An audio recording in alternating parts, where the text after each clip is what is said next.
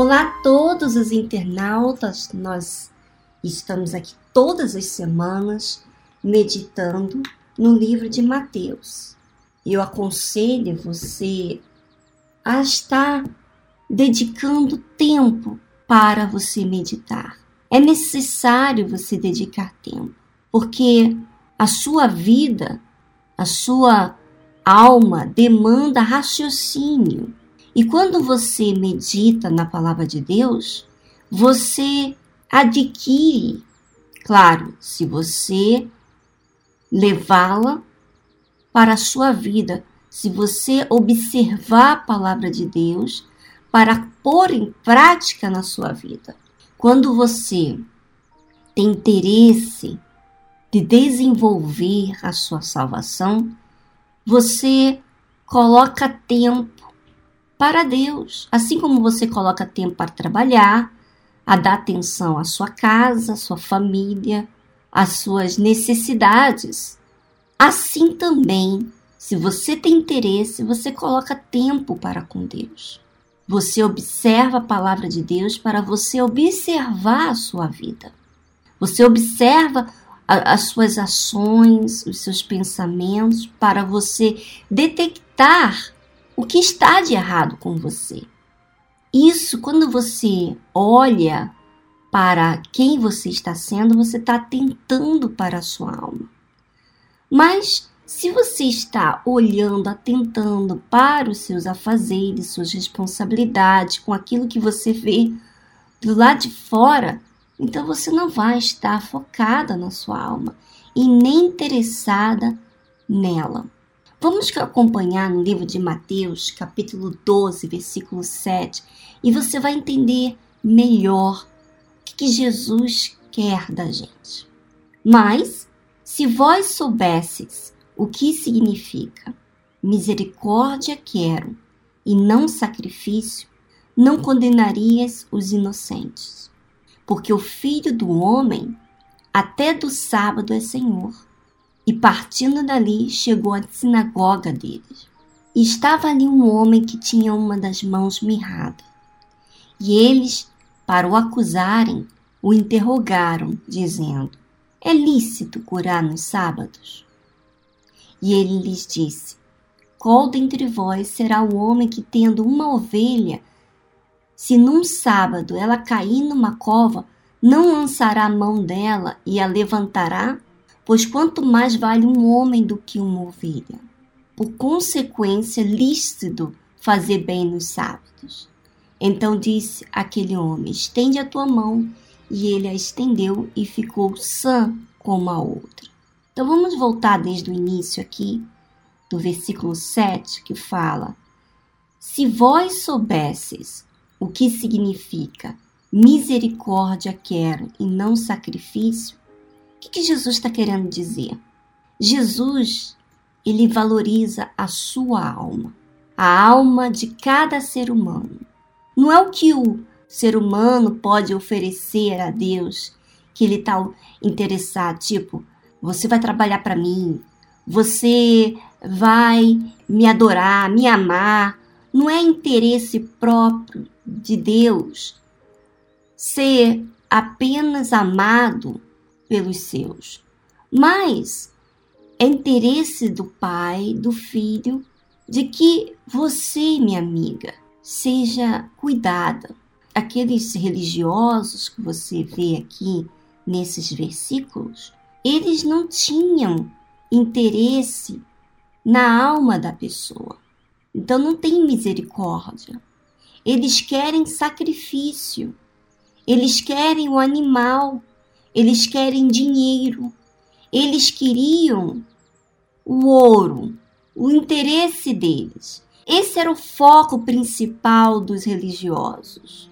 Aí você pergunta: ué, mas na Igreja Universal a gente não fala sobre sacrifício? Sim, falamos de sacrifício porque o sacrifício que Deus quer é a prova da nossa fé, é a prova que a gente depende dele. Mas os religiosos que olhavam, interessavam pelo sacrifício apenas pelo ouro, não estavam atentos à alma daquelas pessoas. E ele, Jesus, fala: não condenarias os inocentes. Quer dizer, quando você olha para a alma, você não condena as pessoas. Quando você se enxerga como alma, minha amiga, você vê suas falhas. Você sente dor pelas suas falhas diante de Deus. E quando você condena uma pessoa, na verdade, você condena ela porque você não olha a alma dela e não lembra da tua alma. E diz aqui, porque o filho do homem, até do sábado, é Senhor. Então, não existe um dia em que eu não possa fazer nada para servir a Deus. Não existe um dia apenas é, vou lá no templo e, e ofereço sacrifício e não posso fazer mais nada. Não. Para Deus, o Senhor Jesus, Deus, Ele é o Senhor de todos os dias. É a Ele que eu tenho que servir. Eu não devo ficar focando apenas em cumprir, que era isso que os religiosos faziam, que era cumprir com as suas obrigações. Eles cobravam de Jesus que não fizesse o bem no sábado. Eles queriam que Jesus não compadecesse de uma alma, assim como eles não compadeciam das almas. Eles estavam interessados nos valores que os homens davam na, no templo. Então, Jesus, ele, ele não fazia aquilo que os, que os religiosos faziam. Ele tinha compaixão das almas. E partindo dali, chegou à sinagoga deles exatamente porque Jesus tinha o seu foco em servir a Deus, em agradar a Deus. Então, ele não estava preocupado com os religiosos. Inclusive, Jesus foi lá na sinagoga deles. Jesus não se covardava com a verdade que ele tinha que cumprir, com aquilo, com a missão dele. Então ele foi à sinagoga. E estava ali um homem que tinha uma das mãos mirrada.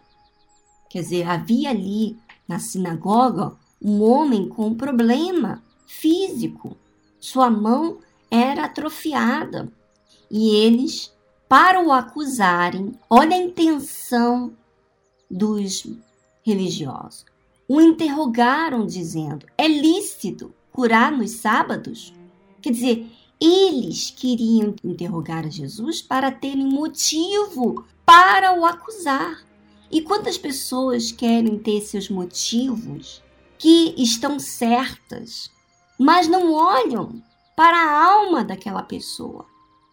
Elas estão mais preocupadas com a sua reputação, pela sua glória, do que simplesmente olhar para a alma da outra pessoa. E ele lhes disse, Jesus disse: Qual dentre vós será o homem que, tendo uma ovelha, se num sábado ela cair numa cova, não lançará a mão dela e a levantará? Quer dizer, olha, se você tem uma ovelha que dá lã, que dá leite, a, a ovelha que dá lucro para eles, se ela cair numa cova, você não vai lançar sua mão para salvar, para arrancá-la daquela cova? Quer dizer, quando é uma coisa do seu interesse, Jesus estava falando, você não se importa com o sábado. Você salva aquela ovelha, porque tem a ver com seus interesses, com seu dinheiro, com as suas economias, aquilo que você não quer perder. E Jesus fala: Pois, quanto mais vale um homem do que uma ovelha. Às vezes a pessoa se compadece das suas economias, mas não compadece da alma da outra pessoa. É por consequência lícito fazer bem nos sábados. Então, para Deus, o bem não é os meus meus interesses voltados ao meu egoísmo, não. O bem é olhar para a alma. Então disse aquele homem: estende a tua mão. E ele a estendeu e ficou sã como a outra. Quer dizer, aquele homem teve que assumir, teve que estender a mão, quer dizer, expor a vergonha diante de toda a sinagoga, que provavelmente ele escondia o seu defeito. E Jesus botou para ele estender, quer dizer, assuma a sua realidade. Tá vendo, minha amiga? Quando é verdade, quando existe uma fé inteligente, há transparência. Você não pode ficar se escondendo, querer agradar terceiros. Aqui, aquele homem, quando ele estendeu a mão, ele ficou sã justamente porque confrontou o seu ego, o seu orgulho, a sua vergonha, a sua vaidade e ficou sã como a outra. Quer dizer, Jesus curou. Agora imagina você, aquele homem não estaria irritando aos religiosos que tinham autoridade e poder naquela época? Que o seria daquele homem com a mão ressequida? Que será que ele não seria odiado tal quanto Jesus? Pois é, minha amiga, a fé a verdade, a luz, ela tem que ser clara a todos. A quem eu vou assumir? Eu quero o resultado da minha vida, da minha alma, do meu problema, ou eu quero agradar a terceiros? Eu vou ter que escolher. E você terá que escolher. Nós temos que escolher. Ou nós vamos usar uma fé emotiva que está preocupada em agradar terceiros, ou eu vou usar uma fé inteligente que olha para a minha alma, olha para a verdade, para a situação que eu estou vivendo e assuma de uma vez e pago as consequências ou não. E qual, qual é a sua decisão? Minha amiga, se você tem condição, participe aqui no blog, fale comigo, escreva aqui. Será que realmente você está disposta à verdade, à luz, a você expor diante de todos o que, que você assume? Então, participe aqui.